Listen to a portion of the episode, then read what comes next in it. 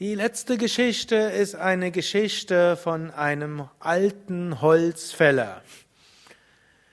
Und der alte Holzfäller hatte keine Kinder, die sich um ihn kümmerte. Seine Frau war gestorben in, an einer Krankheit vor einigen Jahren.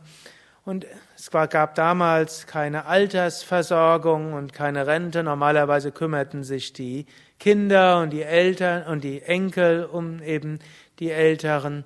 Und so hat er jetzt Schwierigkeiten überlegt, was soll aus mir werden, wenn ich kein Holz mehr fällen kann. Dann erinnerte er sich, er hatte einen Meister. Den hat er jetzt schon so viele Jahre, vielleicht Jahrzehnte nicht mehr gesehen, aber er wusste, dieser Meister hatte irgendwo außergewöhnliche Kräfte, insbesondere hatte er Kräfte über Djinnis. Wisst ihr, was Djinnis sind? Geister. Hm? Oder wie man noch sagen kann. Hm? Also er hatte so eine Macht über Geister, dienstbare Geister. Und dann dachte unser Aspirant, ja, das wäre doch gut. Ich gehe mal zu meinem Meister, vielleicht kann er mir so einen überlassen. Er ging also dort zu seinem Meister, verneigte sich vor ihm und der Meister, oh, so lange hast du mich, bist du nicht gekommen. Schön, dass du jetzt bist, da bist. Was kann ich für dich tun? Sagte der, der Schüler, ja, Meister, ich werde alt und ich kann bald keine Bäume mehr fällen. Was wird aus mir werden? Ich habe niemanden, der sich um mich kümmert. Aber du hast doch so Ginnies, die können doch mir helfen sagte der Meister, weißt du, das mit den Dschinnis, das ist gefährlich. Ich könnte dir einen geben und er könnte dir alle Wünsche erfüllen, aber wenn du ihn nicht beschäftigst, dann bringt er dich um. Sagte unser alter Aspirant, weißt du, ich habe genügend zu tun. Ich halte den schon beschäftigt sagte der Meister, aber pass auf, das ist schon eine Warnung, du musst ihn beschäftigt halten. Wenn du ihn nicht beschäftigt hältst, dann bringt er dich um.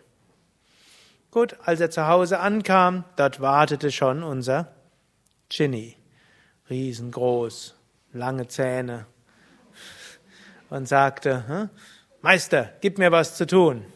Und dann sagt er, hier ist ein Baum, hm, fälle den Baum, Viertelstunde später, Baum gefällt, was soll ich tun? Ja, schlag jetzt die Äste dort ab und dann mach's klein und gib mir was zu tun. Ja, kannst es bündeln, geh zum Markt und verkauf es und bring mir das Geld. Hm?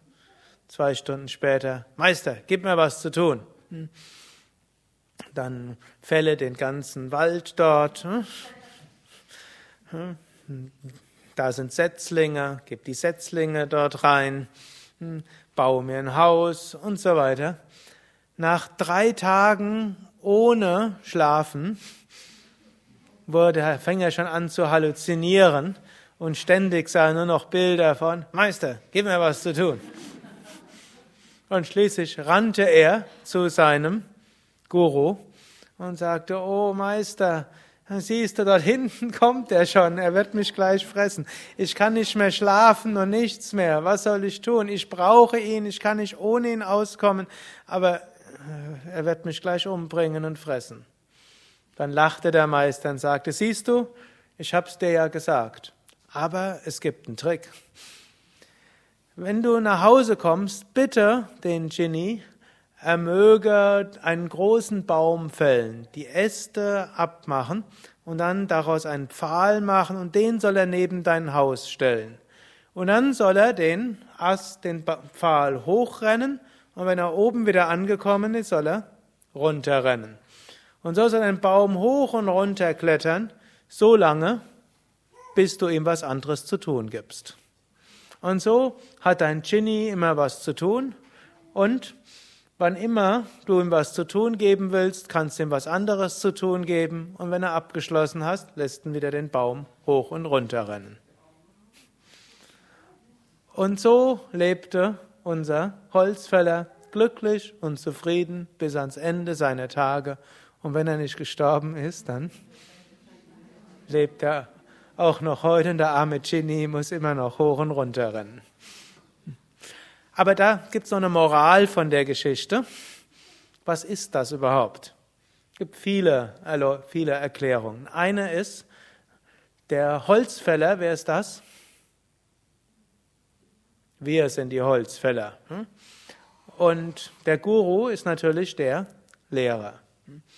Und der, man kann aber auch sagen, ist vielleicht nicht der Lehrer, sondern Gott. Und Gott hat uns was gegeben? Einen Chini. Und was ist der Chini? Unser menschlicher Geist.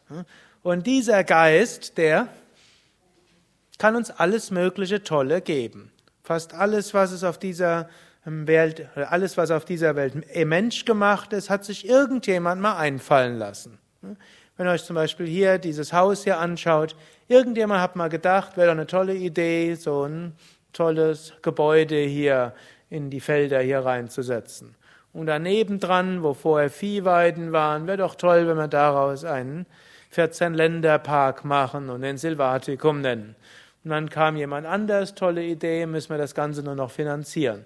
Kam jemand anders und so, so viel ist dann entstanden, bis das schließlich geworden ist und dann irgendwann leer stehen konnte, so dass wir das kaufen konnten. Und also alles Mögliche war der Mensch und eben kaufen konnten zu wahrscheinlich ein Hundertstel des Preises, was es mal gekostet hat, es zu bauen hm, oder irgendwas in der Art. Und, aber hinter all dem steckt der menschliche Geist. Und ihr selbst habt schon so viel geschaffen und gemacht. Hm. Aber wenn wir dem Geist nichts zu tun geben, was macht er?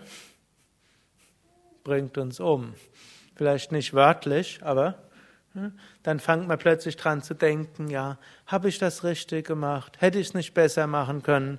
Was denkt der Mensch über mich? Hm? Warum behandelt er mich so? Warum könnte er mich nicht anders behandeln? Und ich brauche das unbedingt und das brauche ich auch noch. Nein, brauche ich nicht. Und so sind wir mit uns beschäftigt. Und so gehen wir zum Meister und fragen, Meister, was kann ich tun, um davon befreit zu werden? Und der Meister sagt, gibt jetzt mehrere, äh, mehrere Deutungen der Geschichte. Die eine ist, beobachte deinen Atem. Wenn du nichts anderes zu tun hast, einatmen, Bauch hinaus, ausatmen, Bauch hinein. Einatmen, spüre den Atem hineinströmen, ausatmen, spüre den Atem ausströmen. Und über den Atem sei im Hier und Jetzt. Und über den Atem genieße die Gegenwart. Und dann Wann immer du etwas brauchst, dann gib das deinem Geist zu tun. Und er wird alles tun, um mir das zu geben, was du brauchst. Und wenn du nichts brauchst und dein Geist anfängt, dich zu nerven, dann führen wir in die Gegenwart, indem er den Geist, den, den Atem beobachtet. Eine zweite Deutung dieser Geschichte ist Mantra. Wiederhole ein Mantra. Wann immer du nichts zu tun hast, wiederhole ein Mantra. Einatmen Om Namah Shivaya, ausatmen Om Namah Shivaya. Einatmen Om Namah Shivaya, ausatmen Om Namah Shivaya. Und auf diese Weise ist der Geist beschäftigt. Er ist natürlich nicht irgendwie beschäftigt, sondern dieses Mantra verstärkt ja auch die Kraft unseres Geistes. Sie hilft, dass wir zu größerer Tiefe kommen und diese größere Tiefe ist dann auch wieder hilfreich, dass wir unseren Geist stärker nutzen können im Alltag.